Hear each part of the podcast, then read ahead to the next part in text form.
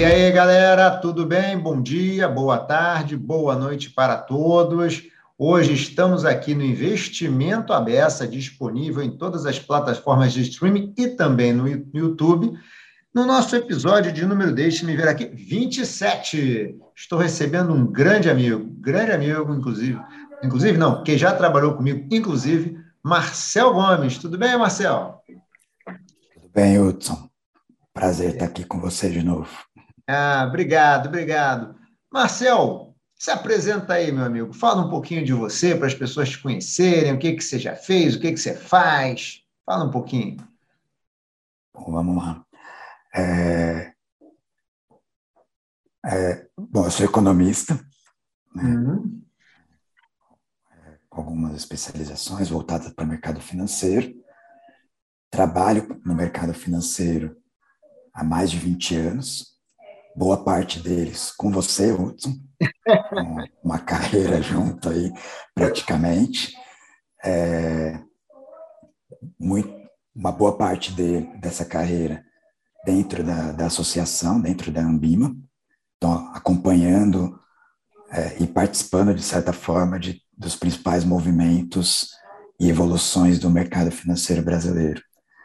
É, hoje, é, decidi dar um passo é, na carreira, eu migrei para o mercado Bitcoin, para exchange de, de criptomoedas e criptoativos, é, para continuar aprendendo e, e, participar dessa revolução que está essa nova economia digital. Olha só. Bem, olha só, você vê que a pessoa. Primeiro, assim, o Marcelo é um dos caras mais inteligentes que eu conheço. Depois ele gosta de estudar. Então, se ele foi para esse mercado, ele já está sabendo muito desse mercado. Por isso, eu quero fazer um episódio falando de criptoativos. E então eu ter que chamar alguém que entenda. Então eu chamei Marcel, porque o cara já sei que ele já está sabendo muito sobre o assunto. Mas obrigado, Marcel. Obrigado por ter, ter aceito o convite, obrigado por estar aqui.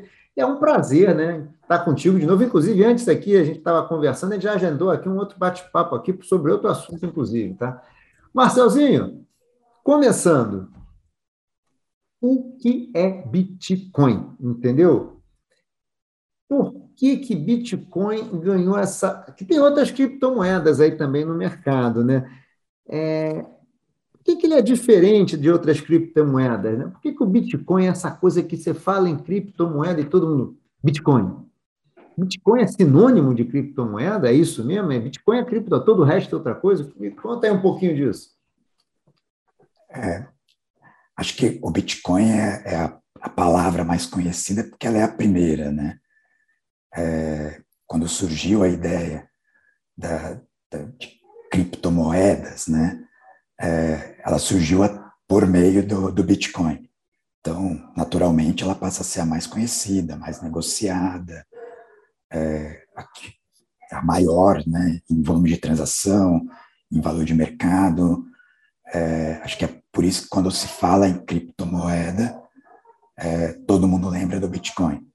E muitas pessoas ainda é, lembram de Bitcoin, mas nem associam ela a uma criptomoeda né, relacionar ela a algum ativo digital. É, já que você está falando, né, de a gente está falando aqui de criptomoeda, é, acho que tem um vale a gente falar aqui de uma diferença de, de criptomoeda para moeda digital, né? É, com, com o avanço dessas das criptomoedas, o mundo todo está olhando para isso, a quantidade de gente negociando está crescendo cada vez mais. A gente começou a ver também notícia de bancos centrais é, se mobilizando para criar suas moedas digitais. Então, deixa eu te é. fazer, então, Marcelo, uma consideração minha, tá? Meus alunos, é, principalmente os de pós-graduação, é, tem muito essa discussão de criptomoeda, né? É, e aí fica falando, não, porque é uma moeda descentralizada, que vai mudar o mundo. Quando eu digo, mas vamos lá, é criptomoeda ou é criptoativo? Porque moeda, do jeito que a gente conhece, né? O Marcel é economista também, né? A gente sempre fala, mas cá, moeda é alguma coisa de emissão de um banco central de um país, outorgado, né? ou seja, tem todo um sistema institucional, judiciário, o legislativo, o executivo, então tem um outorga para o Banco Central emitir a moeda, e a moeda tem muito a ver com o controle de inflação, né? E aí eu sempre fico, uma, é moeda como a gente conhece? É, eu acho que é melhor chamar de criptoativo, de criptomoeda, não? Acho que o, o que entra aqui por trás, né, o, o conceito da, da criptomoeda, a criação dela, é, ela, ela veio para seguir é, os principais é, motivadores de criação de moeda, né? É, que é a reserva de valor, é, a unidade de conta e é a.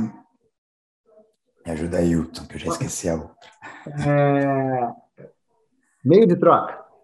Meio de troca. Então vamos lá. O que, que é, a, a criptomoeda oferece aqui? Meio de troca, facilmente.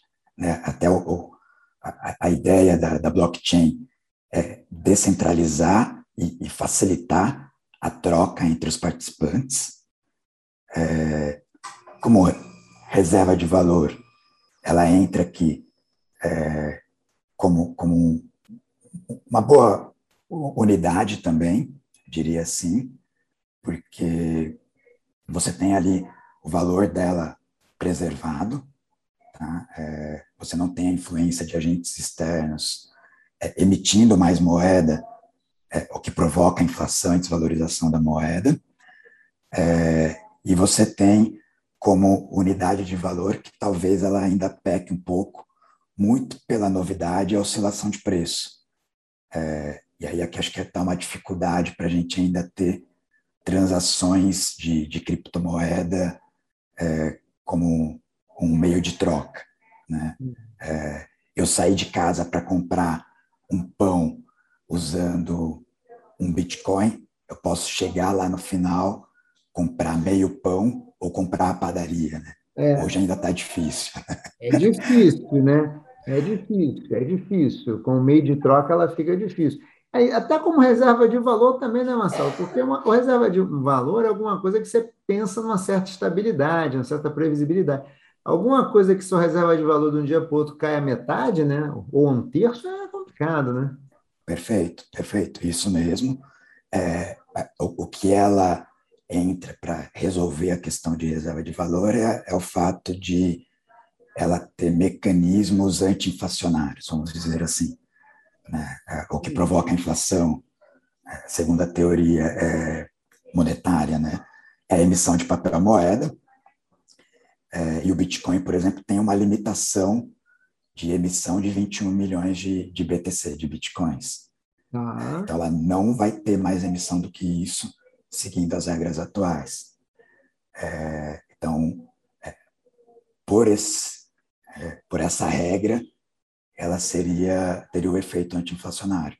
É claro que pela novidade, ela ainda é nova, a questão de oferta e, e, e demanda por esse papel provoca uma mudança de preço considerável que a gente ainda vê hoje. Não, mudança e tanto, né, Marcelo? Uma mudança e tanto, né? Pelo amor de Deus, né? Mas então aqui, cripto Bitcoin, você acha melhor chamar de criptomoeda ou de criptoativo? O que, que você acha mais adequado? A gente tem, é, acho que para responder essa pergunta, ela não é simples, né? É. É, ela, hoje, olhando como um investimento, né, que é como muitas pessoas olham, não como um meio de troca, eu chamaria de criptoativo. Ah. Embora ela tenha característica e tenha sua origem como uma moeda. E aí você tem é, outros ativos sendo emitidos usando a mesma tecnologia é, que hoje a gente chama de criptoativo. Né? Uhum. Então, o uso da tecnologia criada junto com o Bitcoin tem expandido muito, é, e aí gerando lastro para vários outros criptoativos. Ah, tá. Então, a minha pergunta é a seguinte agora, Marcel. Quais são as criptomoedas ou criptoativos, para a gente não confundir as pessoas, tá? Quais são as mais negociadas, hein? É, a gente já falou que naturalmente o Bitcoin, né, disparado, mais conhecido, primeiro, mais antigo, que mais se valorizou. É, se a gente olhar o dado de mercado dos principais monitores de, do mercado cripto, é, mundialmente a gente fala aqui de Bitcoin com 44% mais ou menos do, do valor de mercado, Acho que o, o Ethereum, que é o segundo mais conhecido, também tem um bom, uma boa parcela do, do valor de, de, capitalização de mercado, acho que com 18%, do último dado que eu vi. Soma dessas duas, a gente já tem mais de 60%. Né? É. Depois vem outras, aí, a Cardano, algumas moedas mais proprietárias e lançadas por exchanges específicas. Ah, Agora, uma curiosidade, Marcel, para que, que tem tanta. São diferentes essas criptomoedas?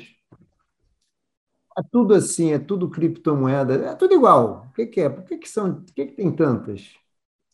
É, acho que a, a, tecnologia base por trás delas, né, a tecnologia principal, ela é basicamente a mesma, né, que é, o, é a rede de blockchain.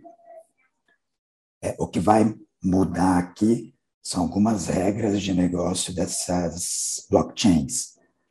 É, então, é, o, o, BTC, né, o Bitcoin, por exemplo, a, a blockchain é, do Bitcoin ela prioriza é, a descentralização e a segurança. Né? Ah. A, a, o Ethereum ela já tem algumas funcionalidades por trás ela prioriza um pouco mais a agilidade na, no registro da, das transações. Ah. É, e aí ela traz outras funcionalidades para meios de troca também, que o, que o Bitcoin não tem. É, então, muda um pouquinho o uso e a flexibilidade que a blockchain que está por trás é, oferece. Ah. Então, por isso que você tem valor, valor de mercado também diferente, né? É, mas aí o valor de mercado deve ter muito a ver com a questão de oferta e demanda, não? A utilização também. também, né? Também muito da utilização que ela tem, né? Isso. É, é, o Ethereum, por exemplo, surgiu com algumas funcionalidades, ela já está em processo de evolução, trazendo novas funcionalidades para a sua rede. É, mas aqui acho que vale até um, um uma conversa à parte, porque esse universo vale algumas horas de conversa. É, mas com certeza. Muitas horas de conversa, né? Exato. Mas com certeza o, o, a demanda, né, a oferta e demanda desses ativos influencia muito o preço. É, então, se a gente olhar aqui a questão de é, demanda por esses papéis, então quando eu começar a falar muito de, de Cardano, por exemplo, é, foi o período que ela mais valorizou. É, recentemente a gente teve a Dogecoin, que é uma moeda que surgiu na, na Ásia, que começou a se falar muito dela e ela disparou a valorização dela. É, ou até de outros ativos, né? É, poucas semanas atrás a gente teve o PSG, né, o Paris Saint-Germain, é, comprando o Messi, contratando o Messi. Então, é, tem um, um fan token, que é um ativo digital aqui, é, atrelado a, ao Paris Saint-Germain, que disparou a valorização, disparou, valorizou mais de mil por cento. Caramba! É, muito pela demanda por esse papel, né? É, e aí, a gente traz junto com, com essa demanda e oferta e valorização, desvalorização do papel, é, acho que, que um, um, um, viés comportamental aqui, né, do efeito manada, é, que aí você sabe muito bem, né, você é doutor no assunto aqui. É, acho que no, nesse efeito manada que vai trazer aqui uma grande variação de é um grande, vamos dizer, é, causador. É de preço mesmo, né? Muita gente entrando e saindo ao mesmo, ou entrando ou saindo ao mesmo tempo, já viu, né? O preço sobe, o preço cai, né? Exatamente, ele é um dos causadores, aqui essa palavra é. que estava dessa volatilidade, dessa grande oscilação de preço, né? É, e aí a gente fala, já fala isso muito nas finanças comportamentais, e acho que nesse mundo da, da nova economia digital, né? É, são as duas palavras mais faladas aqui em termos de comportamento relacionadas a efeito manada, que acho que é o, é o FOMO e o FOOD, né? Opa, é. opa! Vamos para onde? Que é, o, é o que, que é o FOMO, né? É, é o, Fear of Missing Out. Então, é aquele comportamento, aquele sentimento, né? É, de quando eu, eu vejo o Bitcoin, por exemplo, valorizando muito, a gente pegar o ano passado, a, a valorização foi absurda do Bitcoin, e aí eu começo a ver nas redes sociais, meu amigo falando que comprou, é, o outro influenciador digital, né? É, falando que ficou rico com Bitcoin. É, e aí começa a me gerar aquele sentimento de que eu estou ficando de fora desse efeito, né? É, e aí eu vou segurando isso, segurando até que eu falo, não aguento mais, vou entrar nesse mundo. E aí eu entro exatamente no momento que começa a cair. É, porque aí também tem o efeito de realização de lucro, uhum. efeito de, de, uma certa incerteza sobre essa grande valorização. É, e aí começa a cair, e o efeito manada vai intensificando a queda, e aí entra um outro sentimento, que é muito relacionado a, a, a redes sociais também, né? É, que é o food, né? que é o medo da incerteza e, e, e a dúvida. É, eu começo a ter medo de para onde vai parar isso e dúvida se vale a, real, realmente a pena continuar investindo nesses ativos novos. E aí eu saio. Né? É, e aí o ativo começa a subir de novo. É, então isso intensifica a volatilidade também. É, isso é muito comentado, é, principalmente por, por, o estudo de comportamento nesses novos ativos. Né? Isso eu queria fazer um comentário assim, o que o Marcel está colocando é relevante, né? porque é investidor, que é o seguinte, esses movimentos é, de efeito manada, né, que tem a ver com FOMO e com food também, esses movimentos é que muitas vezes alavancam essas subidas rápidas e essas quedas muito rápidas, né? Que você tem muita gente entrando no mercado e comprando e o preço reage rapidamente, sobe subindo, ou muita gente não deve comer, então eu vou sair, né? O que acontece é que quem é mais experiente muitas vezes já vai, ele tem um, um preço que ele acha rezável para aquele ativo. Ele tem aquele ativo e a hora que o preço chega naquele determinado patamar que ele estabeleceu, ele começa a vender. Então, os mais experientes vão começar a vender. Infelizmente, nesse efeito, estão chegando, que tem menos informação, menos informação, vão comprando, o preço ainda vai subindo mais um tempo, até a hora que não tem mais jeito, né? Começa a cair, cair, cair, porque os maiores vão saindo, o preço começa a ceder, e aí você começa a estabiliza primeiro, depois começa a ceder o que é muito normal, né? mas não tem nada a ver com fraude, né? deixar claro, não tem nada a ver. Excesso de valorização ou excesso de variabilidade é uma questão de mercado, né? É uma questão de mercado. Não tem nada a ver isso com a gente isso. acompanha isso, a gente acompanha é, esse tipo de comportamento, né? É, você comentou do investidor experiente, né?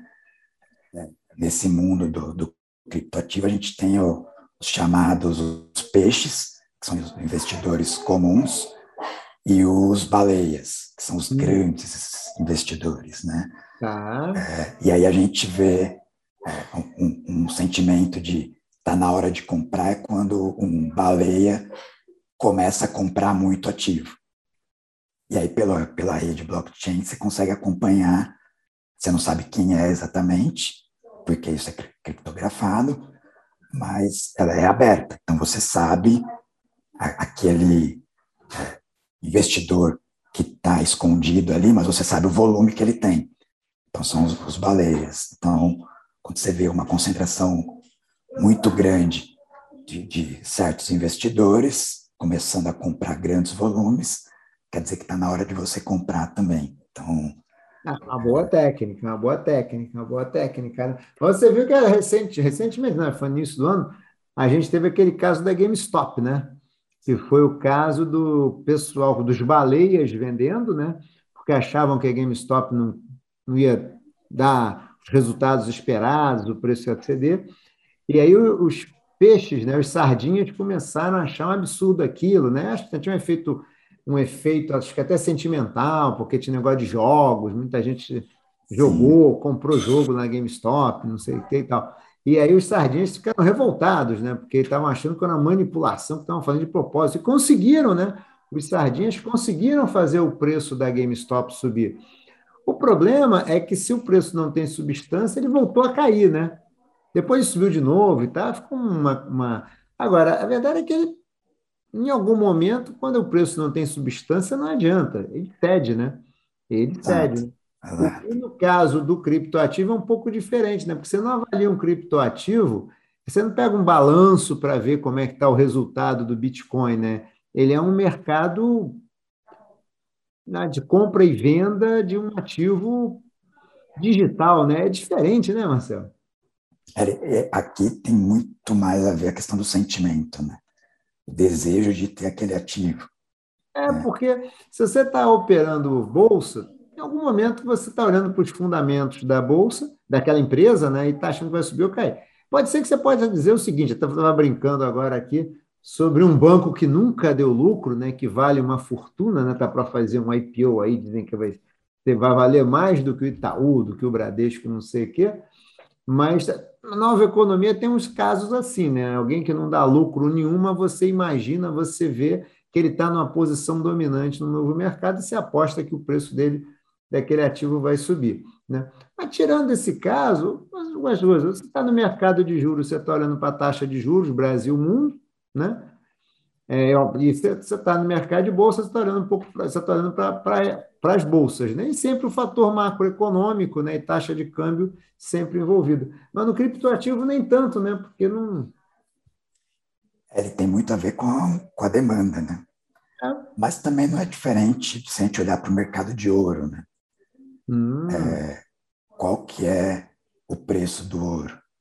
Né? O que que ele tem alguma algum balanço por trás do ouro? Tem alguma análise fundamentalista que dá para fazer? Não, é basicamente oferta e demanda, né? É. A oferta está dada pela mineração do ouro, é um recurso escasso, né? Por enquanto. É. É, e tem uma grande demanda por ele. Ela, a demanda aumenta ou diminui um pouco, então isso dá o preço para o ouro. Então dá para a gente fazer um pouco dessa associação, tá certo que o, o criptoativo tem uma oscilação muito grande, porque, mais uma vez, né, o mercado é novo é, e, e, tem uma especulação muito grande por cima. Né? Sim, sim, sim. É, e o ouro tem um fator macroeconômico muito forte, né? Que em momentos de maior incerteza o ouro é mais procurado, né? Mas isso pode vir a acontecer também com, com o ouro é muito reserva de valor, o Bitcoin não é, ou a criptomoeda não é, mas pode acontecer também, né? Você tem um mercado, você acha que não, um mercado que é, eu vou, de alguma maneira, é, usar esse mercado para me proteger de um cenário ruim, por exemplo. Vou comprar lá e vou ficar com alguns ativos digitais lá, alguns criptoativos. Pode ser, vamos ver, né? Como você falou, é um mercado novo, a gente tem que entender como é que ele vai funcionar. Marcelo, deixa eu te fazer uma pergunta. Você falou de blockchain algumas vezes. Eu não quero que você explique o que é blockchain, porque isso aí vai, seria já uma tarefa hercúlea para esse tempo que a gente tem. Mas dá uma dica para a gente. Qual é a, o que, que o, o blockchain é e o que, que a criptomoeda é? A blockchain ela é, a, é um instrumento, né? ela é o, a rede que faz o registro. Né? Ela é como se fosse um cartório, onde se registra cada uma das operações realizadas. Então, se eu estou trocando com o Hudson é, o direito sobre um Bitcoin ou dois Bitcoins, é, eu vou na blockchain e registro isso, como se fosse um cartório, é, escritural mesmo, né? Ah. É, registro que o Marcel está entregando dois bitcoins para o Hudson. E aí passa a constar na carteira do Hudson duas bitcoins a mais e duas bitcoins a menos para o Marcel. É, é, então, isso é o que a blockchain faz. Ela faz o registro como se fosse um cartório de, de todas as transações realizadas. Só para a gente entender aqui, Marcel, como é que se registra? Tem lá um cara com carimbo lá? Como é que funciona isso? Isso é tudo eletrônico, né? É, Quando então... você entra lá. Ah, então, peraí. Então, acho que para facilitar, então, Marcel, talvez facilite começar com ela. Eu quero comprar um Bitcoin. Talvez fique mais fácil de explicar. É mais fácil. Eu quero comprar um Bitcoin. Aí você então, vai explicar é. como é que eu compro Bitcoin, ou Bitcoin, ou outra moeda qualquer, tá? O Bitcoin é a mais conhecida, como a gente falou. É, e aí você vai ter a oportunidade de falar como é que o blockchain funciona, é o behind the scenes ali, né? Vamos lá. Então vamos lá. Então vou partir da, da blockchain, né? Todo tá. mundo sabe agora que ela é, é um registro eletrônico, como se fosse um cartório, e ela é uma rede global.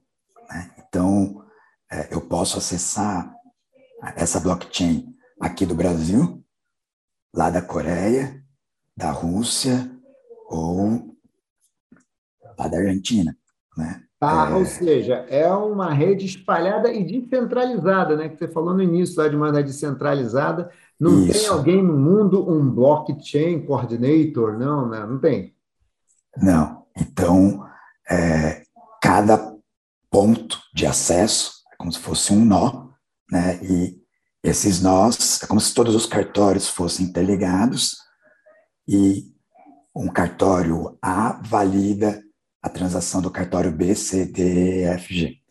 Então, tudo que é registrado, todos os pontos validam aquela transação. E aí, como que a gente acessa essa rede? É, é basicamente por meio de uma exchange. É, é como se fosse uma, uma bolsa de, de valores ou uma corretora. É isso que eu ia te perguntar. É um exemplo melhor, uma bolsa ou uma corretora? Acho que é um mix dos dois. Um mix dos dois? Né? Então tá, então explica é, um pouquinho também isso, vai. É, acho que é, é, a corretora porque ela te dá o acesso à rede, né? É, e ela vai executar as ordens para você de compra e venda daquele, vai negociar aquele ativo para você. E ela é a bolsa porque ela consegue trazer num único local é, os demandantes e os ofertantes daquele papel, né, daquele ativo. Uhum. É, então, eu faço o casamento entre a oferta e a demanda, e aí eu chego no preço. Né? Tá. Então, na verdade, a corretora é, é uma, uma exchange, é uma corretora onde você tem um acesso, você chega lá e descobre Bitcoin, e é dentro do ambiente da própria corretora, das minhas ordens, das suas ordens, que ela faz as negociações, faz dentro do ambiente da corretora. As ordens são processadas, liquidadas, né? A oferta e a demanda se encontram ali dentro da própria corretora. Isso, até porque para a gente acessar a blockchain, ela tem um custo de transação. Né? Hum. Então, é, para eu mandar um Bitcoin via rede blockchain do Marcel para o Hudson, ela tem um custo de transação. A gente paga para manter aquela rede. Uhum. Então, dentro do, da exchange, eu trago essa negociação com um custo muito menor, para depois a gente fazer o registro em bloco dentro do blockchain. Uhum. Então, é, é, como se eu tivesse é, um ativo da Petrobras, que é mais conhecido, né? Uhum. É negociado aqui na, na B3, e eu ter uma representação desse ativo negociado na Bolsa de Nova York. É, eu estou negociando de forma separada cada um deles. No fim, até por questão de arbitragem né, entre os players, o preço tende a andar junto. Né? Então, aqui vai funcionar a mesma coisa. Então, eu tenho aqui uma corretora, pode ser o exemplo do mercado Bitcoin, onde eu estou trabalhando agora. Ah. É, ela oferece uma gama razoável de, de investidores, de compradores e vendedores, que vão negociar o preço do Bitcoin, que vai girar em torno do preço negociado em todas as outras exchanges é, espalhadas pelo globo, né? Porque senão eu vou ter arbitragem entre elas. Ou e seja, pela arbitragem eu chego num preço próximo, né? O blockchain que é negociado aqui no Brasil é o mesmo blockchain, mesmo entre aspas, tá? É, ele tem o mesmo preço de referência de um blockchain, eles se alinham, melhor dizendo, eles convergem para um preço mundial. Preço mundial.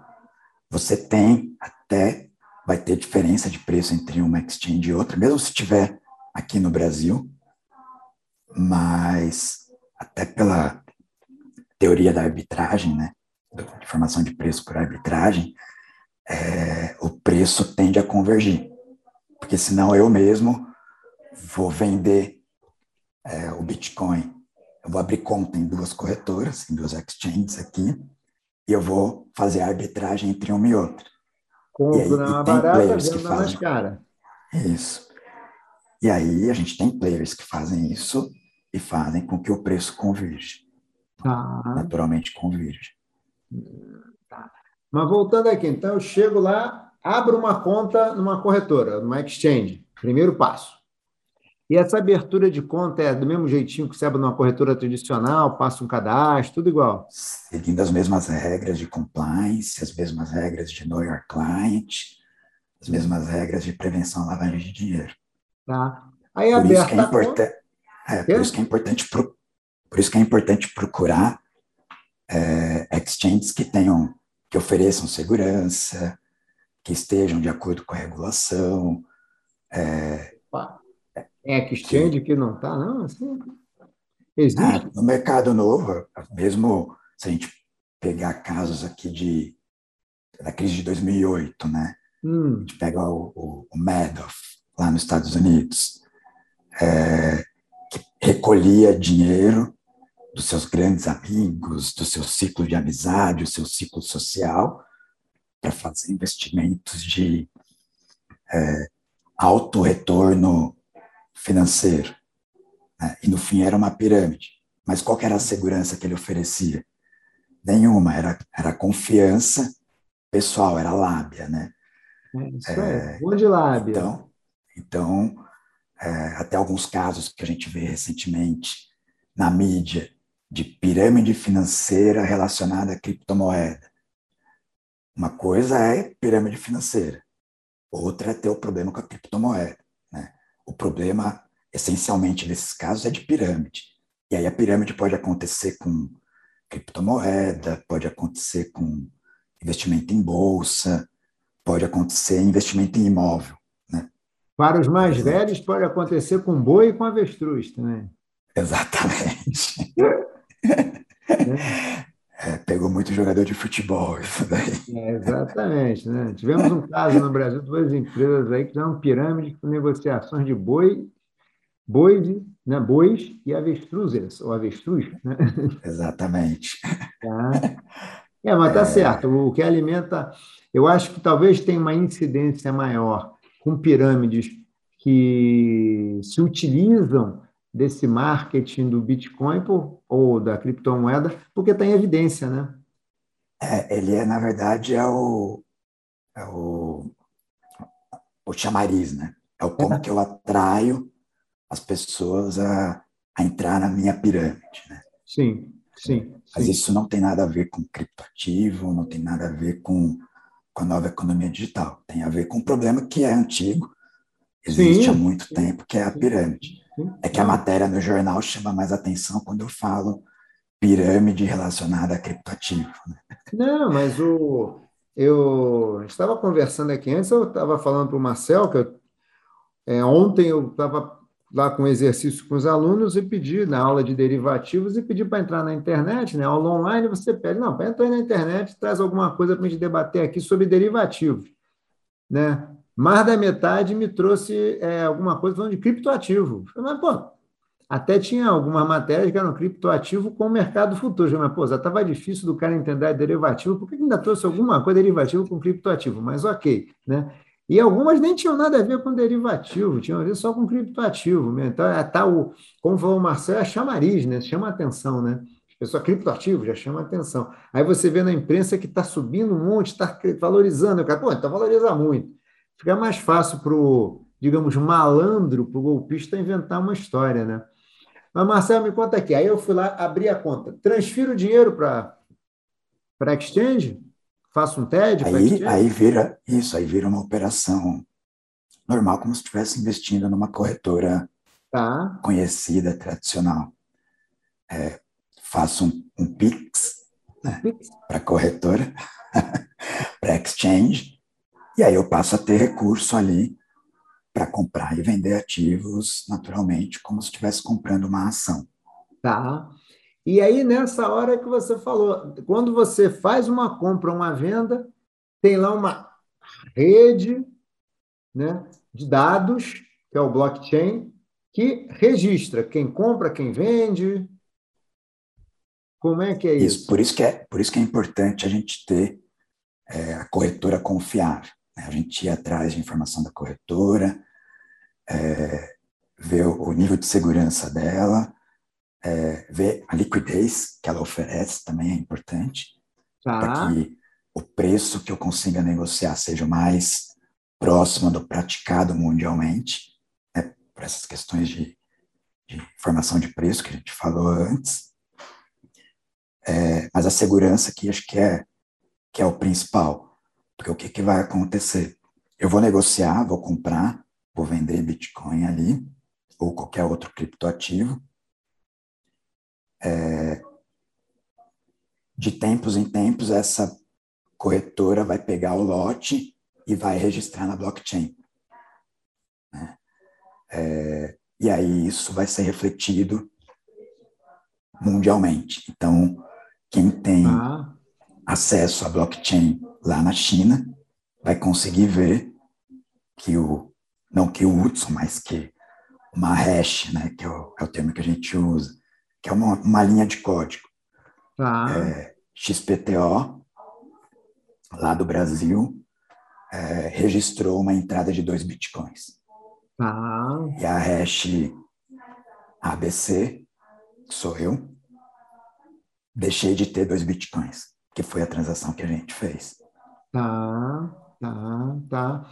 E aí você negocia normalmente, isso fica tudo, qualquer negociação, qualquer movimentação, isso já é registrado na, no blockchain. E se você vender e quiser seu dinheiro de volta, a exchange, quando você vai na operação, se desfez, de, se desfez do, dos das criptomoedas, a corretora te paga lá, o, cobra as comissões, tudo, né, não, tudo que tiver cobrar, e te, e te, volta, te devolve o dinheiro, é isso? Exatamente como é no mercado de ações. Né? Pô, fundamental é. ver a corretora, porque uma exchange precisa ser registrada na CVM alguma coisa? Como é que funciona? Porque se tiver um registro na CVM, pelo menos você já passou uma camada, né? Se tiver que registrar na B3, já passou uma camada. Se não tiver, o investidor tem que ter mais cuidado ainda, então. É, hoje é, é um mercado ainda que está evoluindo a regulação, né? então você tem exchanges internacionais que podem entrar, que podem sair do país. É, e como é tudo virtual, eu faço todas as transações pela internet, é, eu posso transferir dinheiro para uma exchange chinesa, coreana, tailandesa ah. ou brasileira mesmo, que não tenha certo, os controles adequados. Né? Ah. É, e aí eu trago para dentro do, da minha gestão de riscos, né? Esse, essa contraparte que não necessariamente vai ser tão confiável. Então, sempre que investir nesses ativos ou qualquer outro ativo, tem que conhecer com quem você está, tem que ir atrás para conhecer com quem você está negociando. Mas isso vale para a compra de um imóvel também. Ah, Se eu não for numa corretora confiável, é, na hora de fazer o registro no cartório, da transferência do imóvel, eu posso perder tudo. Né? Sim. Não, vale aquela regra também, né, Marcel? Quando o santo é muito, a esmola é muito grande, o santo desconfia, né? O cara olha, vê uma corretora, tudo tão barato, tudo tão. Você, pô, o cara cobra tão pouco, né? É para ficar desconfiado, né? Exatamente. Até porque as corretoras no Brasil pagam imposto normalmente, são uma empresa com CNPJ, etc. Né? É, vão pagar os seus impostos por cada transação que você fizer e o FII que ela cobrar. É, se chegar uma corretora internacional aqui que não vai estar adequada às regras brasileiras, é, tanto de, de compliance, de prevenção à lavra de dinheiro ou qualquer outra regra fiscal, é, ela tem uma vantagem é, financeira aqui de co poder cobrar taxas menores, né? Sim. É, e, é uma, e se torna um atrativo para o investidor. Né? Eu vou procurar aquela exchange que me cobra menos. Sim. Não necessariamente o, o, risco aqui vale a pena, né? É, não. Sempre tem que olhar com muito cuidado, sempre tem que olhar muito cuidado. Eu sempre costumo dizer que preço é muito mercado, né? E o mercado tende a ter uma convergência, né? Então, assim, preço muito baixo, em geral, está associado a um, uma qualidade de serviço pior, né? E muito, muito baixo está associado a riscos, a riscos até de perda, né? De alguma, de, de, até de não entregar o serviço combinado, né? Marcel, fala aí, fala aí, a disputa, fala aí. Não, não tenho nada para falar, não. A gente já sobre esse tema aqui, acho que é, a questão é sempre pesquisar onde você vai colocar o seu dinheiro. Mas isso não é uma regra específica para é, as exchanges novas de, de ativos digitais, né? Isso é. vale no exemplo do imóvel, no exemplo do, da obra de arte que a gente está comprando, ou no exemplo de qualquer outro ativo onde eu queira investir o meu dinheiro. Sim. É, me conta uma coisa que você falou ali atrás, agora no início, um pouquinho antes, sobre essa questão do PSG, né? de um token do PSG, alguma coisa assim que valoriza. Conta um pouquinho para a gente aí dessa história aí. É, a questão da gente conseguir digitalizar né, direitos sobre algum ativo é, abriu um, um, leque de, de opções de, de como eu posso dizer, de securitização, vamos dizer assim, né, de, de hum. ativos. É, muito grande. Então, eu posso ter tanto um, um ativo real tokenizado, né? eu já vou falar o que, que é hum. o token aqui, mas um imóvel, por exemplo, é, que eu já, já, falei algumas vezes também aqui do, do tipo de investimento imóvel, é, eu posso ceder os direitos da, de aluguel daquele, de um imóvel, é, estruturar isso e registrar numa blockchain. Então, eu gero um token sobre os direitos de, dos, de receber os aluguéis daquele imóvel. O token é como se fosse quase um contrato, um contrato digital. Exatamente. Tá Ele é. Para tangibilizar é, um pouquinho, tá? É, é isso mesmo. Ele, te, ele é o registro digital do direito que você tem. Tá. Pode ser sobre um ativo real, como o exemplo do imóvel, né? É, ou até parcela de, do, do, equity de uma empresa, da ação de uma empresa. Então, é, a gente já tem estruturas de é, equity crowding fund é, em blockchain. Né? Então, uhum. eu entro na participação de uma empresa, de uma startup, é, via é, com, adquirindo um token né, dessa, do equity dessa empresa, por exemplo, ou da estrutura de dívida de uma empresa. Eu também posso ter um token sobre isso. É, então, é, o token vai ser o registro digital sobre esse direito que eu tenho. Tá bom, tá. Porque fica guardado lá naquela mesma blockchain e tal. Então, Isso. tinha um token lá que tinha a ver com PSG. Então, vamos lá, conta aí. Mas um token de é, quê? Voltando ao, ao, PSG, ele é um, é um token é, que a gente chama de, vamos dizer assim, o fan token.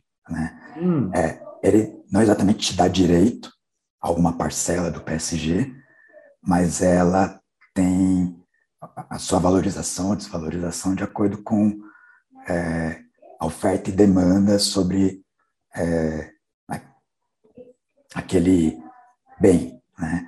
Então, tá. se eu tenho aumentando a quantidade de fãs, né, de pessoas que gostam do, do PSG, é, vai valorizar aquele fan token, aquele direito sobre aquele ativo, né?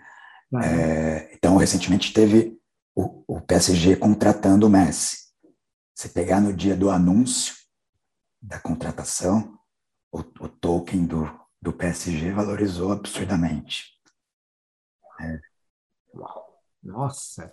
Depois e... o preço vai se ajustando, mas é, traz é, essa possibilidade da gente comprar Comprar o quê, Marcelo? Investir. Acho que tem uma travada aí. É, deu uma vídeo. travada. Comprar o quê? É, comprar ou participar é, da, da vontade de, de, de, do incentivo, né, de torcer por um time ou algum token de algum de um jogo de videogame, né? É, eu não, não é que eu vou ter direito a uma parcela do jogo, mas se eu tenho muita gente entrando naquele jogo, é, vai aumentar a visibilidade da, daquele jogo, a vontade das pessoas de jogarem, então o token valoriza junto. Impressionante. Você, na verdade, na verdade, você pode criar. É, vamos supor que esse token seja um ativo e que a gente possa dizer que esse token valoriza conforme mais buscas ah, no Google, no Facebook, no Instagram, citações, sabe-se lá o quê, número de pessoas. Seja, quanto mais pessoas tiverem, mais esse token valoriza. Né? Se for pensar nessa lógica, você pode transformar qualquer coisa num token, né? como você falou, um jogo de videogame, um time de futebol, é um restaurante preferido, é um que eu acho que na praia no Rio de Janeiro, o que você quiser, você pode transformar. Exatamente. É, é, e, e, esse tipo de, de inovação, né, isso traz um, um, uma inovação é, é, bem legal, assim, que, é, que começou a acontecer. É, por exemplo, como é que a gente dá preço ou valoriza, né, um, uma arte digital, né? É, um quadro é fácil, é, é, mais fácil de eu conseguir dar um preço, né? Eu vou num leilão, é, em qualquer casa de leilão, um, e ofereço aquele quadro e, e, a formação de preço vai dar pela demanda por aquele quadro que vai estar é, pelas pessoas que estão participando do leilão. É, e se eu criar uma obra de arte digital é, como é que a gente dá preço para isso? Como é que eu faço a distribuição? Então, é, surgiram aí é, os tokens não fungíveis, né, os NFTs, é, que é uma evolução também é, trazida pelas blockchains e pela essa transformação digital. É, o NFT ele te dá o direito virtual, né, sobre alguma obra de arte virtual. Então, fica registrado na blockchain que eu, Marcel, comprei um direito sobre um meme, por exemplo. Né? É um meme que está fazendo sucesso, é, que não deixa de ser uma obra de arte digital ali, né? Uhum. mas é uma obra digital. É, eu vou e compro os direitos sobre ela. É, aí surgiram os NFTs. É, e aí eu posso depois, mais para frente, negociar é, esse direito, é, e a informação de preço vai dar pela oferta e demanda por ele. É, você pode comprar um, um, um, pedaço assim, vamos supor, eu tenho um meme, eu quero, eu posso comprar 10% do meme? É possível? Pode, aí a, a, a divisibilidade né, é, passa a ser é, praticamente infinita aqui, né? Sim. Assim como eu não, eu não preciso comprar um Bitcoin inteiro, né? Eu compro uma mini fração dele. É, aqui também eu posso dividir isso e comprar e vender frações, né? Marcel, já entramos aqui numa outra seara. Eu acho que o NFT a gente vai deixar um programa só para falar de NFT, Marcel, porque eu acho que esse assunto aí. Teve outro dia, né, uma grana, não me lembro quanto, mas foi uma grana boa, né? É, um NFT que era de uma imagem, não sei se foi do 11 de setembro, uma menina assustada, alguma coisa, não me lembro direito, tá? Mas era, foi emblemático o caso, e o que você está falando remete a isso, né? Você falou da questão do PSG, eu acho que a gente, estou olhando aqui o horário, aqui, eu acho ó, que a gente vai ter que deixar para outra conversa, Marcelo, porque é muita coisa, muita informação. Não, tem um mundo para falar sobre isso. A gente nem falou sobre os DeFi ainda, né? Mas é. DeFi. É, é, são as finanças descentralizadas. Também sobre o mesmo princípio de registro em blockchain, é, registro eletrônico, sobre o direito de algum ativo ou a possibilidade de negociação desse ativo. É, então, acho que o recado aqui é o que a gente está visualizando, né, o que a gente está presenciando de evolução e crescimento do mercado financeiro, por isso que a gente fala aqui da nova economia digital, é, a gente está em poucos anos é, evoluindo mais do que as finanças tradicionais evoluíram em, em séculos, né? Isso aí, com certeza, não tenho a menor dúvida. Acho que não, não tenho dúvida que aqui a gente está vivendo um crescimento exponencial. É, isso é mesmo, com certeza. Tem empresas exponenciais, empresas exponenciais estão no tempo de um tempo exponencial também, né? De uma era exponencial. Acho que é mais ou menos isso, né? Acho que é. Não, acho, acho que sim. Pelo que você está falando, e eu acho que realmente a gente vai marcar, acho não, a gente vai marcar um segundo programa em breve, Marcel, até para falar um pouquinho de fronteiras, né? Porque o que você está falando é o seguinte: no limite, quando você fala de token, dos PSG, ou do jogo, ou quando você fala do NFT, agora do DeFi, que já, é um, já abrimos uma outra porta agora, que é o DeFi, a gente está falando de um mundo novo, admirável um mundo novo.